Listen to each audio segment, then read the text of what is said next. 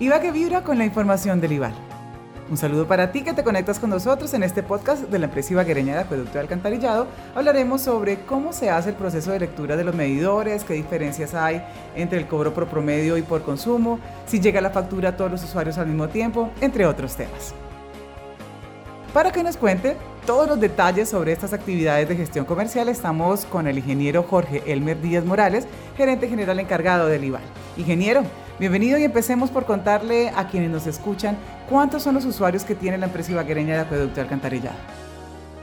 Bueno, Zaira, para usted y todos nuestros seguidores, un saludo muy especial en este momento. Estamos llegando eh, con nuestro servicio a más de 155 mil usuarios de la ciudad de Ibagué.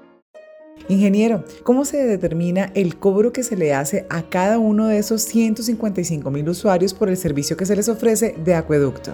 Es importante aclararle a nuestros usuarios que en las facturas que se entregan mensualmente se pueden identificar cada uno de los conceptos que se cobran. Ya en lo que se refiere al servicio de acueducto, el valor que se refleja en la factura es producto de una lectura previa a cada uno de los medidores de nuestros usuarios. A cada predio se llega para determinar cuál ha sido su consumo. Pero 155 mil es un número grande si pensamos en ir casa a casa. ¿A cada uno de ellos se les hace esa lectura?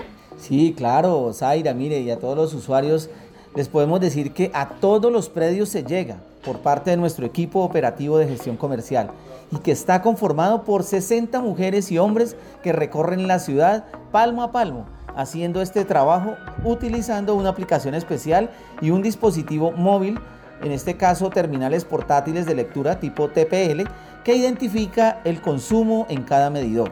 La información se registra y se sube a un software que identifica anomalías o desviaciones significativas por alto o por bajo consumo las cuales se superan con visitas internas y de relecturas. Ingeniero, ¿y esa lectura se hace en toda la ciudad al mismo tiempo?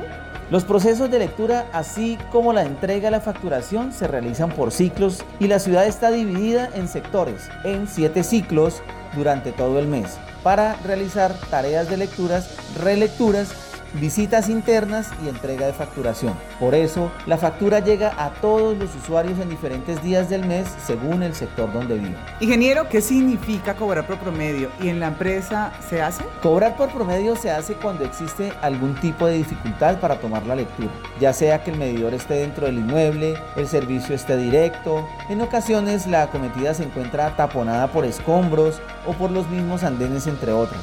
Para determinar el cobro se hace con una tabla de consumo promedio según su uso. Y para terminar, ¿cuál es esa recomendación para que los usuarios puedan tener la seguridad de que se les hizo una acertada lectura? Bueno, hay varias opciones. Muchas personas tienen un control del día a día que se les hace a su, lectura. Ellos también la toman y la comparan cuando les llega el recibo. Otras personas hacen un control en la factura revisando la lectura actual y la lectura anterior para saber cuántos metros cúbicos consumen en el mes. Y otra manera es revisando el medidor y comparar mes a mes este consumo. Ingeniero, muchas gracias por contarnos sobre estos temas de interés para nuestros usuarios y por participar en este podcast. Zaira, a ustedes muchísimas gracias por estar conectados con nosotros y los invitamos a que sigan haciendo parte de esta ciudad que vibra. Y a todos ustedes muchísimas gracias. Los invitamos a que nos sigan en nuestro próximo podcast con más información del IVAL.